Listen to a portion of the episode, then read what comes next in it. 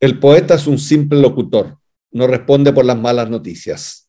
Nicanor Parra. Pancho, como tenía que ocurrir, eh, he caído en la enfermedad y me siento miserablemente solo, miserablemente solo. ¿Estás en cuarentena? No, ¿qué te importa? He caído en la enfermedad del espíritu, que ah. es aún peor que cualquier enfermedad física, ¿no? Ah, como, Entonces me he sentido terriblemente solo y creo haber escrito en ese contexto el mejor poema que voy a escribir en mi vida. ¿Y es sobre la soledad? No. Sobre la compañía. Sobre, sobre las fiestas patrias. bueno, vamos a preguntarle qué opina la soledad a Odile Kennel o Kennel. No sé, no sé. Kennel. Kennel. Kennel. Kennel. Y que ella es una poeta alemana que viene al FIP este año. Y también tenemos a José Tomás Humut, también apellido alemán, yo creo, eh, que nos escribió con su poema Lobo. Extraordinario. Extraordinariamente solitario. Solitario.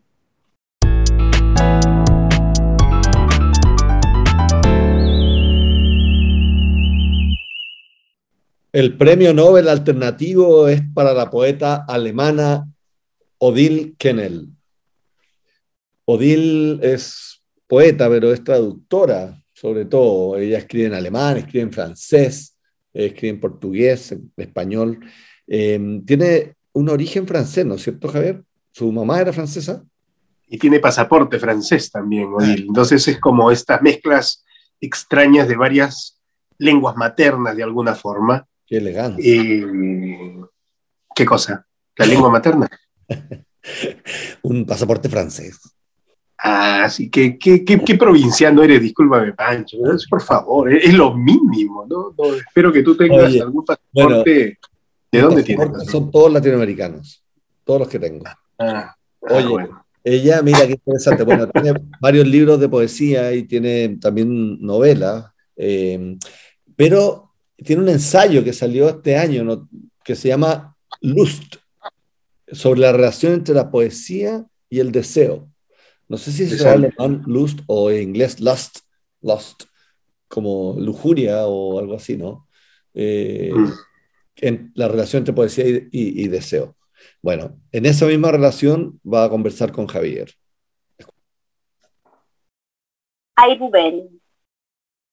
Ein Alphabet entziffern wie einen Menschen, den man nicht zu lesen vermochte.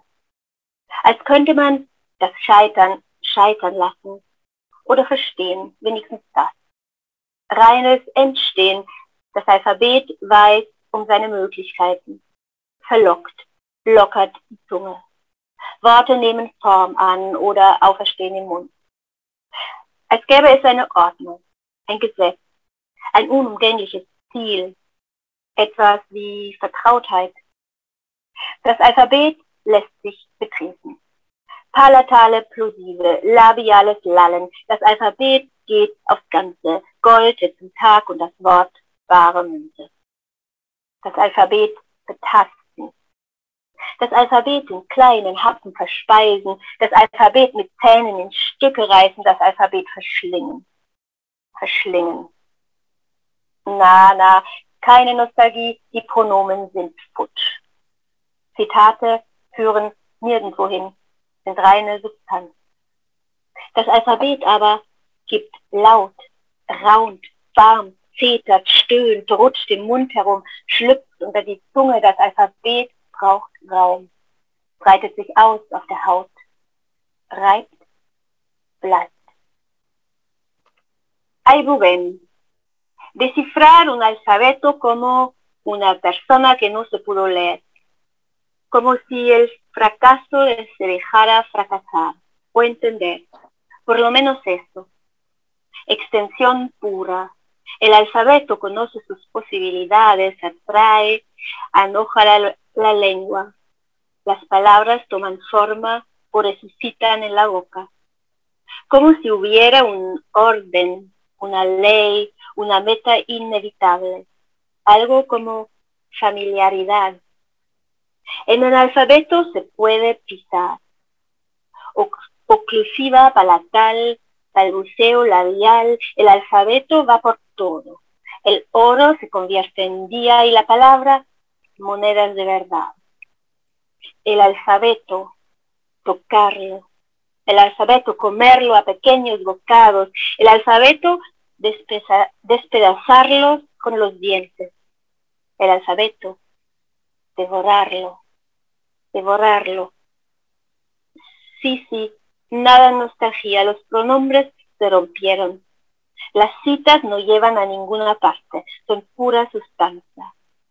Pero el alfabeto ladra, murmura, se queja, desmadra, gime, se desliza en la boca, redime bajo la lengua. El alfabeto necesita espacio, se extiende por la piel, se restriega, se despliega.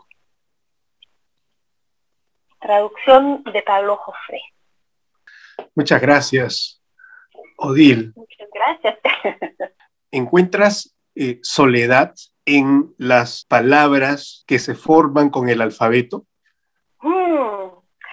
Eh, eso es una buena pregunta, pero creo que es, es una soledad en el en el movimiento, porque, porque yo entiendo el, la lengua mucho como una materia, ¿no? Que se puede formar como una escultura casi. Así que cada sonido, no solo es un sonido, pero es un sonido que va, que va eh, lidar, se dice, no sé, que va, a seguir hasta el próximo sonido, hasta la próxima palabra y hasta la próxima idea.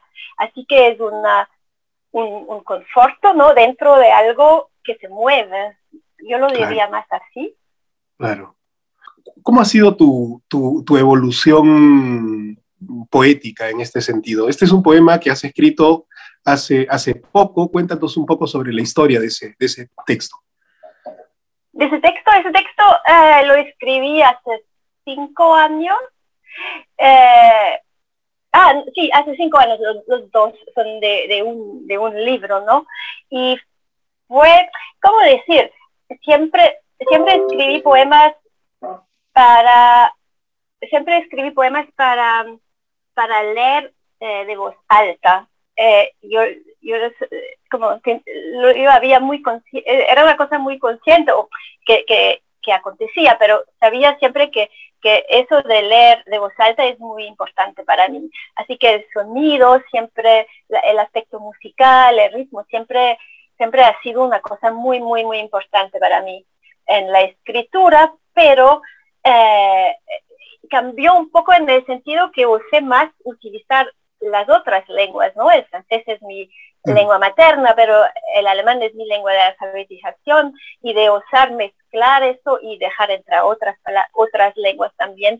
Y reforzó ese aspecto musical porque, porque eh, la razón por qué llega una palabra de otra, de otra lengua muchas veces es por el sonido, ¿no?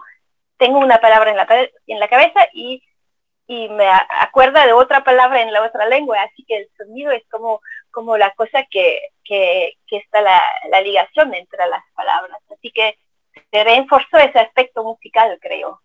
Todavía y también soy menos tímida que lo era, así que, que oso más leer poemas así, ¿no? Con, un impacto, no sé, una, con, mayor impacto. Sí. Es, bien interesante eso, porque la, la, la, idea primaria del poema, o sea, el poema viene de la, de la música, ¿no? O sea, inicialmente es musical todo, pero, eh, digamos, en la literatura contemporánea, a veces esa musicalidad se ha perdido, ¿no? Eh, tú la recuperas de una manera muy interesante porque además tú eh, has trabajado efectivamente en las traducciones a distintas lenguas. Portugués, por ejemplo, has traducido a, Damaris Calderón, una poeta cubana, ¿ah? que es, muy amiga además. Eh, bueno, entre muchos otros, ¿no? Angélica Freitas también, ¿no? De portugués. Entonces, ¿cuál es la lengua que tú encuentras, la lengua latina que encuentras como más, más musical para tu poesía? Uh, eso es, difícil decir porque, bueno, eh, digamos, bueno, es un poco difícil decir porque, porque francés, claro, es mi lengua maternal eh, y aunque no, eh, también eso es un concepto que no, como decir, han hecho una cosa muy grande de la lengua materna y después no, yo no creo que es tan importante, pero, pero también, pero, pero claro que, ah, que, que tiene una relación con tu cuerpo especial y no sé qué. Así que es un poco aparte. Y entre portugués y español, eh, castellano es, un poco difícil. Claro que castellano es más, puedo entrar más fácilmente en el sonido de la lengua porque, porque eh, la pronunciación eh, no es tan complicada como el portugués. Así que, como decir, puedo dejarme más fácilmente dentro. Pero después diría la musicalidad. Eh, es más que las, las, lenguas romanas tienen una cierta musicalidad y alemán tiene otra y que no es tan fácil mezclar los dos, aunque ahora lo haga, pero, pero, pero es como cada vez subir una montaña o pasar sobre un tipo de abismo, un, un, gap, ¿no? Bastante grande entre dos lenguas, tiene que ser todavía más si, si mezclas con, con el chinés o una lengua todavía más alejada, pero, pero ya entre el alemán y la lengua romana es bastante alejado. Entiendo. Bueno, y la última pregunta que te quiero hacer, Odil, es eh, ¿cuándo una poeta se da cuenta de que se ha convertido en una poeta? Wow, eso no sé, es un poco. Yo siempre tuve la impresión que, que, la poesía es el único hilo rojo, como se dice en alemán, no sé si hay esa expresión en castellano, eso, la única continuidad en mi vida. Y me acuerdo muy bien del primer poema, en el sentido, un poema que escribí con, no sé, 12 años, una cosa así, la situación en que salió, pero no sé si pensaba ya que era poeta, yo creo que no, pero pero sé que en un momento de mi vida con 17, 18, 19, pensé que, que, que eso que eso no quería pararlo o que, que tenía que ser hacer parte de mi vida. Pero ser poeta no sé si uno es poeta uno es no sé francesa alemana no sé si hay eso de es difícil. Porque a veces no sé si soy todo poeta, siempre poeta. Ah, depende. ¿Entiendes lo que sabes? Depende de la lengua.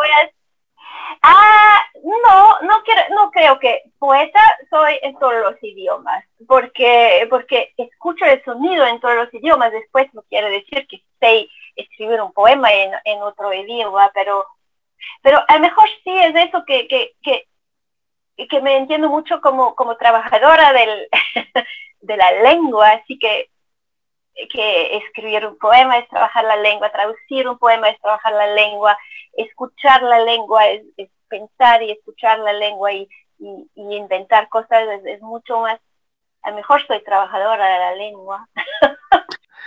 Somos todos trabajadores de la lengua, más que poetas. Bueno, Odil, te mandamos un gran abrazo hasta Berlín y esperamos verte muy pronto en Santiago. sé que vas a participar en, el Festival de Poesía. Gracias por la oportunidad. Sí. Bueno, ok. Un gran abrazo, que estés bien. Un gran abrazo, chao.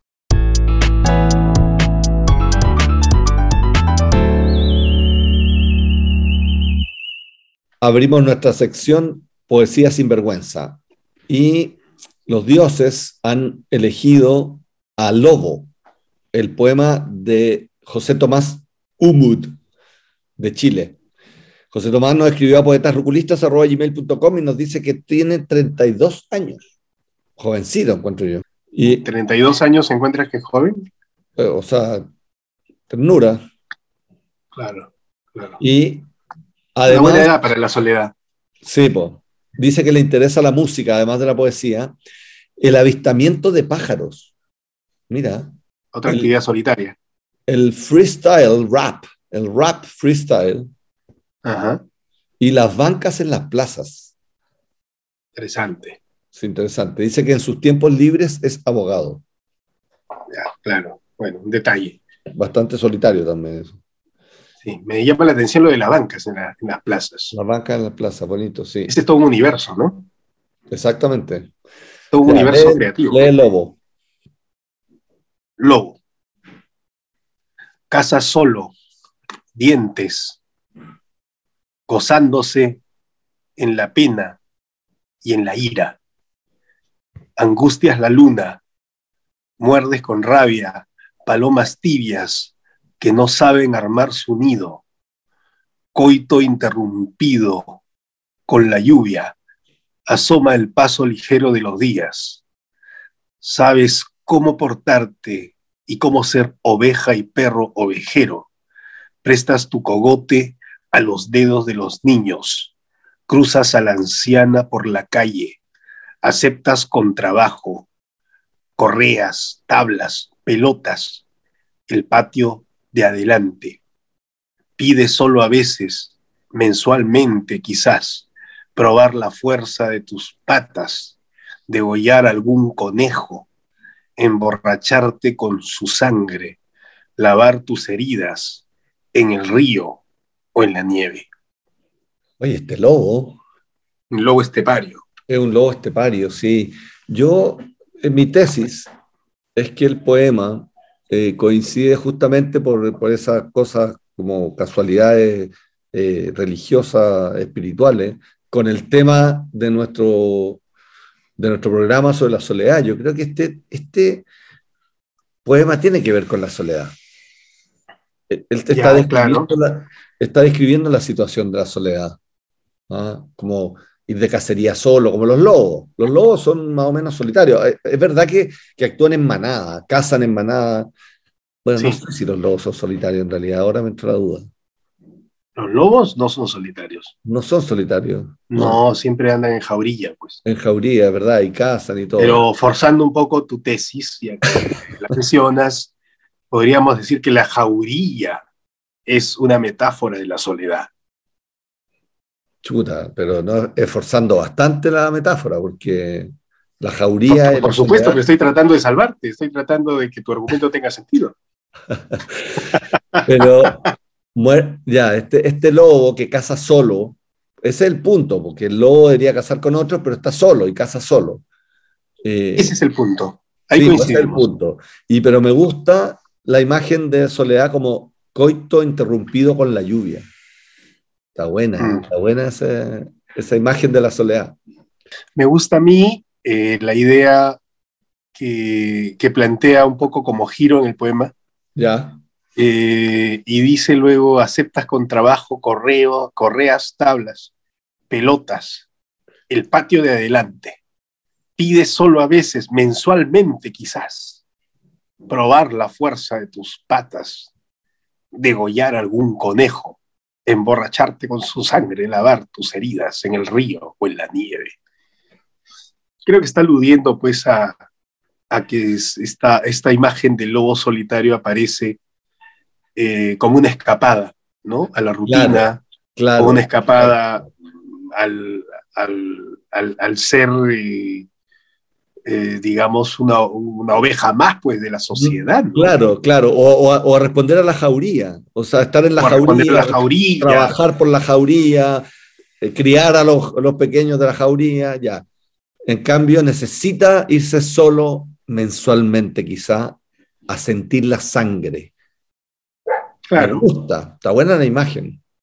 Sabes cómo comportarte y cómo ser oveja y perro ovejero. Sí, y la otra idea que yo veo en el poema es la ira. Como desatar la, ira. de la soledad, quizá.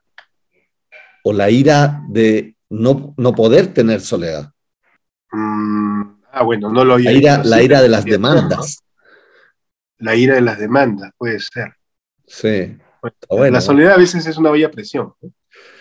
Es que la soledad es tan ambigua, pues tiene como ese lado eh, angustioso, ese lado doloroso de, no tener vínculos, de descubrir y sentir el abismo de los otros, eh, el abismo que nos separa unos de otros, pero por otro lado tiene, tiene ese aspecto de libertad, placentero, ese aspecto de individualidad en el cual yo puedo estar solo y disfrutar conmigo mismo y hacer lo que quiero.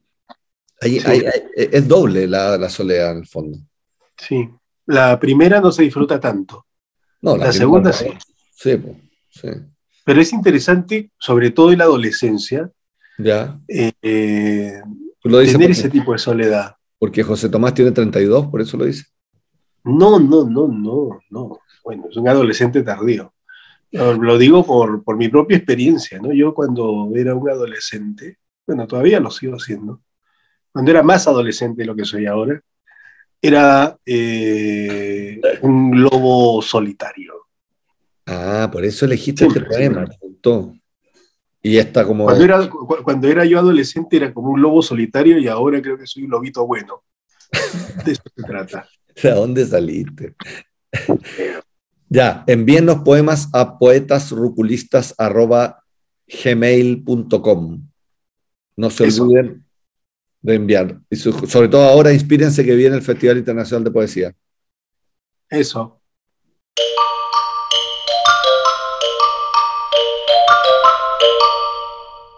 Bitácora Ruculista. Saca el aforismo para esta semana de las botellas que están flotando ahí. En, esas botellas que están ahí, saca un, texto que va a haber adentro. ¿Qué botella es la de los, la de los gusanos del, del mezcal? no, esa no, otra, otra que tiene un, escrito adentro.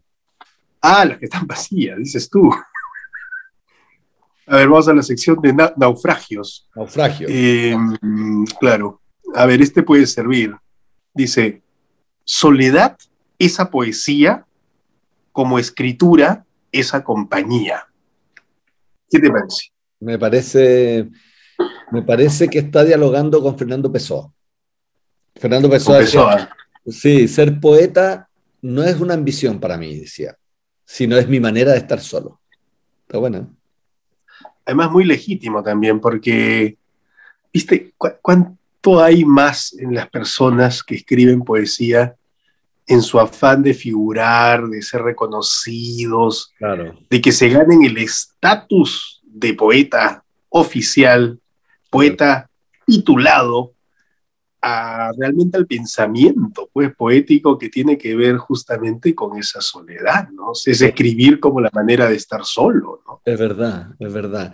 Y, y, uno le pasa, recuerdo alguna vez leído a Marguerite Dugas, que, hablaba de la soledad que le significaba a ella escribir. Y yo me sentí muy identificado, como ella decía, aparte de mi lugar, que tengo mi habitación, tengo mi casa y, disfruto la soledad para escribir ahí, pero también la soledad tiene que ver con que no puedo, no puedo compartir lo que estoy escribiendo. O sea, me, cuesta cuando mi pareja o un amigo me pregunta, oye, ¿qué estás escribiendo?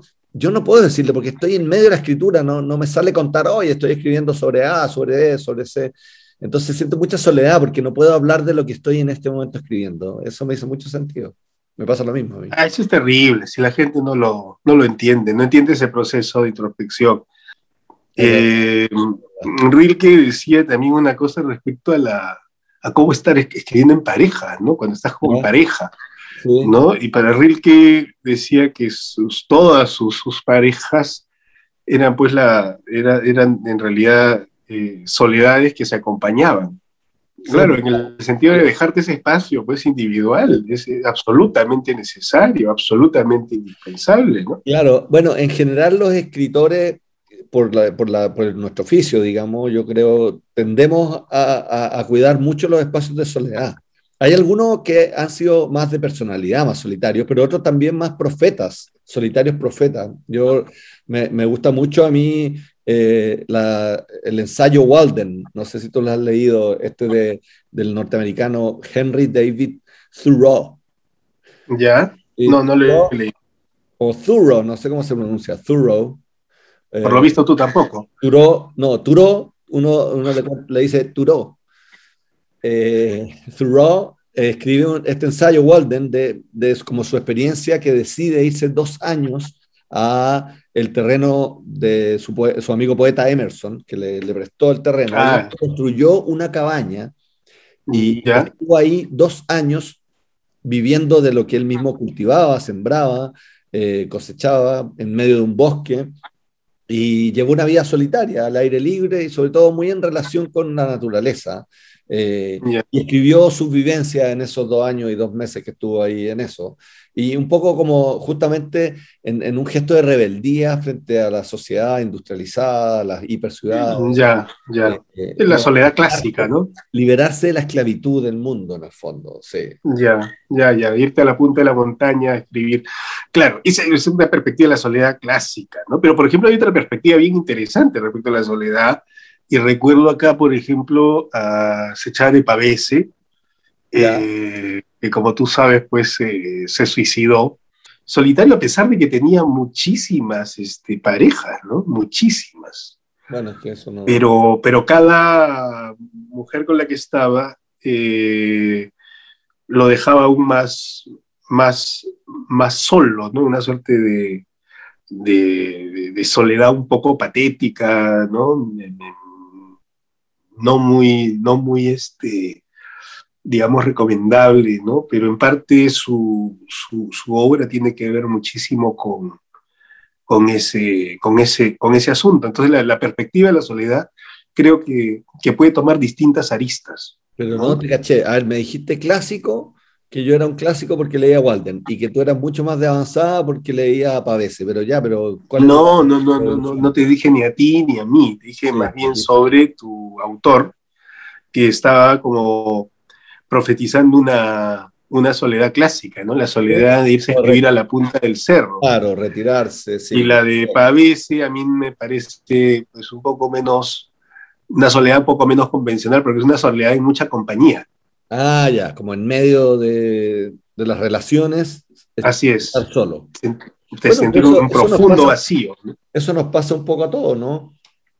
No sé, a mí nunca me ha pasado eso. ¿A ¿Tú nunca te has sentido solo? Bueno, por eso estoy intentando sentirme solo, pues, ¿no? Ahora. Yo he sido un solitario profesional, Pancho, por favor. Por eso te decía, cuando yo empecé a escribir, mi perspectiva de la soledad eh, basó mi poesía, ¿no? Entonces, este, había rutinas de solitario. Los solitarios tienen rutinas. Sí, pues, Tenemos rutinas. Exactamente. Rutinas de ir a ver, mm, digamos, lugares comunes, eh, eh, te defines un poco en relación a quienes están acompañados, ¿no? y eso literariamente también tiene como un valor interesante, ¿no? Claro, pero esto es una soledad más adolescente. ¿no? No, necesariamente es la soledad que puede sentirse pues en el ocaso de la vida, ¿no? Que también es una soledad distinta. Sí, porque a veces la tercera edad, sobre todo hoy en día, en la soledad, los viejos abandonados, un poco, con poca... Claro, hay una, cita, hay, una cita que a mí me gusta mucho eh, de Luis Loaiza, ¿Ya? Eh, en su cuento El avaro, eh, que define así el, el, amor, ¿no? Dice, es, es como en el amor. Ya. Tiene más dominio sobre la mujer el que no va con ella. El que no va con ella. Mejor amante es el solitario. Ya, pero, o sea, claro, como que el, pobre marido, el pobre que está con ella todos los días y trabaja y todo, resulta que es peor amante que el que se encuentra. Quien no la tiene. Cuando, quien, ¿no? tiene, quien no tiene la relación en sí. Pero es bastante adolescentillo, eso te podría decir. ¿ah? Eh, en esa misma perspectiva de, la soledad adolescente, ¿no? Me parece que es, bien interesante también la perspectiva de, a mí me, esa...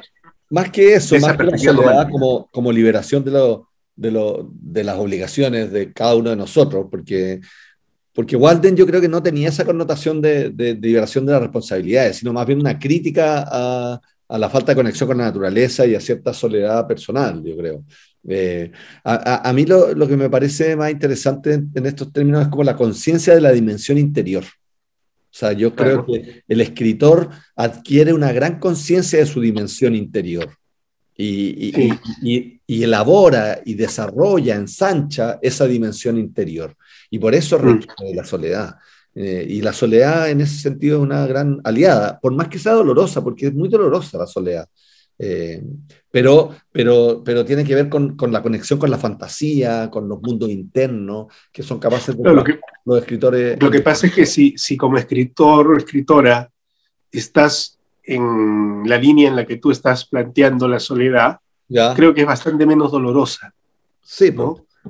Porque creo que la soledad es dolorosa para quien escribe cuando se relaciona a la pérdida.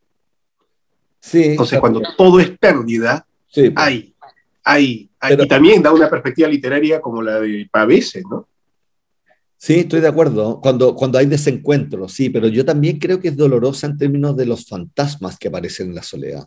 Y el escritor, está, el poeta está muy sometido a esos fantasmas, porque al acallar la voz, esos fantasmas hablan con mucha más fuerza, que te dicen, eres malo, esto ya lo escribió otra persona, mucho mejor que tú, eh, esto está aburrido, eh, escribes mal, eh, nadie te quiere. Eso te dicen todas las voces que escuchas. Eso, es, la soledad amplifica esas voces. Y, eso Pero Pancho, por favor, tenemos que sacar cita con el, no sé, el loquero, el, el psiquiatra. ¿Cómo, cómo? Estás, estás esquizoide. No, pero esa, justamente eso es también el aspecto duro de la soledad. Eh, que todos tus fantasmas, todas tus heridas aparecen. Sí, sí. No, yo me, yo me coloco más bien quienes disfrutan de la soledad. ¿eh? Bueno, es que eh, disfruto mucho de la compañía, pero también disfruto enormemente de la soledad porque solamente en soledad puedo trabajar. Bueno, sí, pues, sí, pues, toda la razón. Por eso no trabajo. Yo quiero invitar a todos los que nos escuchan y las que nos escuchan a que estén solos un rato, por favor. Váyanse, váyanse a una montaña y escriban. Por favor, mándenos poemas a poetasruculistas.gmail.com y los invitamos al Festival Internacional de Poesía, solo queda un par de semanas para él. Del ¿Cuándo es? Del 8 al 12 de diciembre comenzaremos con un concurso de slam de poesía, después continuaremos con recitales en distintas comunas, Santiago, San Joaquín, Barlobarnechea, El Bosque, Providencia. Pero si yo estoy en Bogotá, por ejemplo, ¿dónde veo eso? Puedes comunicar, te puedes contactar y puedes seguir el FIP Santiago a través de la plataforma de Facebook o YouTube o, nuestra página web, porque transmite ah. streaming los recitales. Bueno. Ya, bueno, agradecemos a quiénes? A Breaking Work. Breaking Work. Agradecemos también a nuestra gran querida Odile Kemel, a José Tomás Hummel, Hummel. y poemas. a Pessoa, Margarita Duraz, a Pavese, a todo lo que nos inspiran en nuestra vida. Luis Loaiza, no, no, no dejen de leer a Luis Loaiza, gran autor. Ya, un abrazo. Que le vaya muy bien, un abrazo. Ten solos, un rato.